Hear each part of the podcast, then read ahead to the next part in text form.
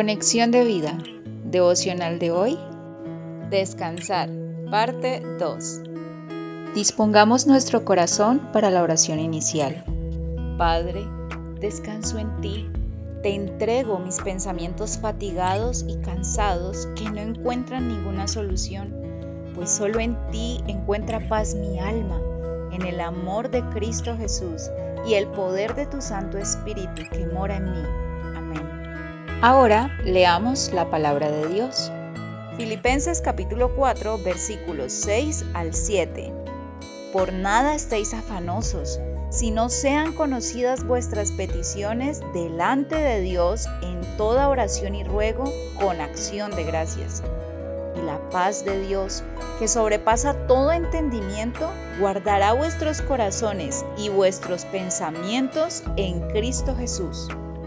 La reflexión de hoy nos dice, Continuando nuestra reflexión acerca del descanso, podemos concluir que descansar en Cristo permite hallar reposo a nuestra alma fatigada y nuevas fuerzas en cualquiera que sea el caso.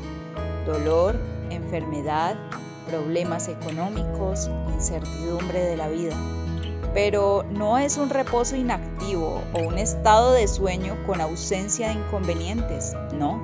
Es un estado de tranquilidad permanente, donde a pesar de que estén pasando situaciones muy difíciles, Cristo está en nosotros y con nosotros para darnos su paz y la fortaleza espiritual física y aún en nuestros pensamientos, puesto que cuando no descansamos tratamos infructuosamente de buscar solución a algún problema. Le damos vueltas, pero no hallamos descanso. Necesitamos, por tanto, que la paz de Dios guarde nuestro corazón y nuestro pensamiento en Cristo Jesús y pensar en todo lo bueno, agradable y perfecto que Dios tiene para nosotros. Filipenses capítulo 4 versículos 7 al 8. La confianza puesta en Cristo de esta manera renovará nuestra fuerza y la fuerza y poder que se refleja en cada uno no es menor. Es la manifestación en nosotros del mismo Espíritu que resucitó a Cristo de los muertos. Y si el espíritu de aquel que levantó de los muertos a Jesús mora en vosotros, el que levantó de los muertos a Cristo Jesús vivificará también vuestros cuerpos mortales por su espíritu que mora en vosotros.